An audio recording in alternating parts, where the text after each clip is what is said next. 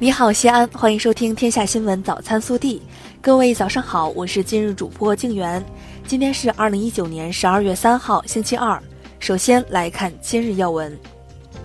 十二月二号，以“网聚诚信力量，共创信用中国”为主题的二零一九中国网络诚信大会在西安举办。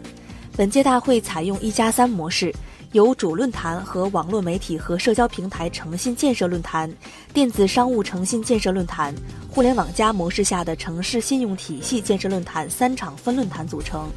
当天上午，还发布了2019年度中国网络诚信十大新闻，举行了平台经济领域信用建设合作机制启动仪式。三十二家互联网单位联合发布了西安倡议。十六家中央新闻网站和主流商业网站签署了共同抵制网络谣言承诺书，共同营造风清气正的网络空间。本地新闻：十二月二号下午，市委市政府召开加快建设先进制造业强市动员大会，并发布了西安市关于加快建设先进制造业强市的实施意见。省委常委、市委书记王浩讲话，市长李明远主持。市政协主席岳华峰、市委副书记韩松出席。王浩强调，聚焦五强目标建设先进制造业强势，壮大实体经济，构建现代化经济体系，扎实推动经济持续健康发展。十二月二号。西安市召开稳增长、稳投资重点项目集中开工情况新闻发布会。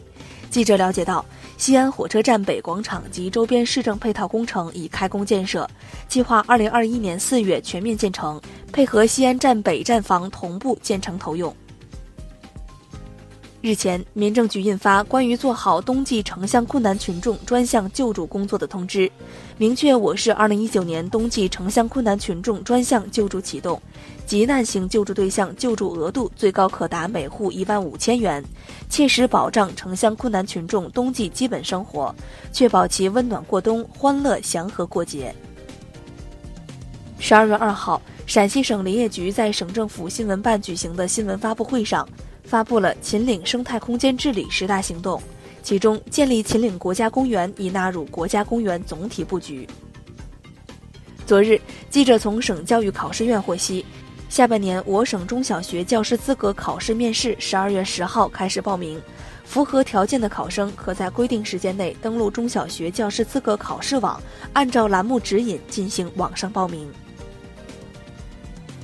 记者从省发改委获悉，十二月二号二十四时起，我省九十二号汽油和零号柴油最高零售价格每升分别上调零点零四元和零点零五元。调整后，西安九十二号汽油的价格为每升六点六九元。十二月二号，记者从新城区教育局了解到。二零一九年，该区新建、扩建并投入使用学校共七所，增加学位一千八百五十个，有效缓解了上学难。未来三年，新城区将新建小学一所、中学一所，新增学位三千零二十个，对十三所普通高中基础设施进行提升，新增教室一百三十九间。十二月二号下午。市生态环境局工作人员上门对公交车尾气进行检测，对于尾气超标的公交车，要求其立即整改，直至尾气达标后方可上路行驶。十二月二号，记者从陕西省公安厅交警总队了解到，为了更方便地服务电动自行车未挂牌车主，陕西地区目前已开放了近千个挂牌服务网点。目前，所有在陕西省公安交警电动自行车管理平台后台可预约的全省范围内的社会代办网点及车管所均可挂牌。十二月二号，记者从雁塔区住建局获悉，目前明德门北区老旧小区改造已启动招标程序，预计近期进场施工，届时将邀请住户自行挑选楼体外立面颜色。十二月二号。周至县法院对一起人身损害纠纷正式宣判：一村民在机动车事故中致残，按照二零一八年城镇居民可支配收入标准获得伤残赔偿金近十四万元。据悉，这是十二月一号起陕西在全省范围内开展试点工作后判决的第一例机动车事故人身损害纠纷城乡居民同命同价案。即日起，二零一九真心真意大型暖冬公益行动正式开启。今年，我们将走进蓝田县坝源镇麻村小学、蓝田县坝源镇西寨教学点，为这里的一百五十名孩子编织暖冬。届时，您可以亲手编制厚实的手套、保暖的围巾、舒适的帽子，也可以在线上参加写祝福、送爱心活动，大家一起温暖孩子们的这个寒冬。下面是国内新闻。昨日，外交部发言人华春莹表示，中国政府决定自即日起暂停审批美军舰机赴港休整的调整。同时，对美国国家民主基金会、美国国际事务民主协会、美国国际共和研究所、人权观察、自由之家等在香港修例风波中表现恶劣的非政府组织实施制裁。人社部、国家医保局近日公布《香港、澳门、台湾居民在内地参加社会保险暂行办法》，明年一月一号起，在内地就业、居住和就读的港澳台居民将拥有社保卡。与内地居民一样，依法参加社会保险和享受社会保险待遇的合法权益。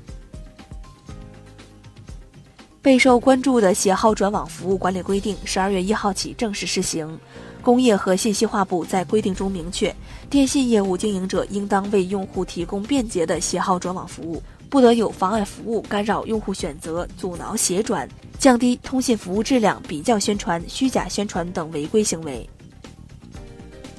近日，生态环境部印发了《生活垃圾焚烧发电厂自动监测数据应用管理规定》，并将于二零二零年一月一号起施行。这将是我国首次对垃圾焚烧发电厂使用实时在线监测数据进行执法监管。为保障元旦春节期间肉品质量安全，一号，农业农村部启动开展为期三个月的打击生猪私屠滥宰违法行为专项行动。专项行动要求严查生猪定点屠宰企业非法屠宰行为，对屠宰、加工、经营染疫或者疑似染疫、病死或者死因不明生猪的，对屠宰的生猪、生猪产品注水、注药或者注入其他物质或提供场所的，一律按照《生猪屠宰管理条例》规定顶格处罚。十二月二号，辽宁省沈阳市中级人民法院公开宣判国家发展和改革委员会原副主任。国家能源局原局长努尔白克力受贿案，对被告人努尔白克利以受贿罪判处无期徒刑，剥夺政治权利终身，并处没收个人全部财产；对努尔白克利受贿犯罪所得赃款及其孳息予以追缴，上缴国库。努尔白克利当庭表示服从判决，不上诉。近日，广州中心城区一主干道发生的地面塌陷事件引发社会关注。截至二号中午，广州市各有关单位已投入一千一百多人参与抢险救援，三名被困人员仍失联。记者采访了解到，其中失联两人为父子关系。二号晚，辽宁沈阳浑南区 S.R 国际新城住宅区两栋高层居民楼发生火灾，楼的外墙体及保温材料出现掉落。消防人员及时赶到，火势被扑灭，暂无人员伤亡。十二月二号，水滴筹在微博上回应扫楼式地推称，决定调整绩效管理，舍弃原有以服务患者人数为主的绩效管理方式，调整为以项目最终过审的合格通过率为依据，考核围绕筹款全过程，侧重项目真实合规和服务质量维度。咬文嚼字编辑部昨日公布了二零一九年十大流行语，分别是文明互鉴、区块链、硬核、融梗、什么千万条、什么第一条、柠檬精、九九六、我太难了、我不要你觉得，我要我觉得、霸凌主义。对于咱也不知道、咱也不敢问、与你无瓜等热词为何没上榜，咬文嚼字方面称，因为语言上的创新不够。下面是暖新闻。十一月二十八号，苏州一老伯骑车时，口袋里一叠百元大钞不慎滑出。当时的风很大，一叠百元大钞被吹得四散。附近保安、环卫工、交通协管员、路人纷纷上前帮忙。仅用三分钟，一万元现金一张不少都回到老人手中。微调查。据中小学读写现状调研报告二零一九显示，约百分之十九点六的受访者每天的阅读时间不足零点五个小时，百分之五十的受访者每天阅读时间为零点五至一个小时，不包括一小时。而且随着年龄的提升，每天阅读时间不足一小时的学生明显增多。你每天阅读多长时间？更多精彩内容，请持续锁定我们的官方微信。我们明天不见不散。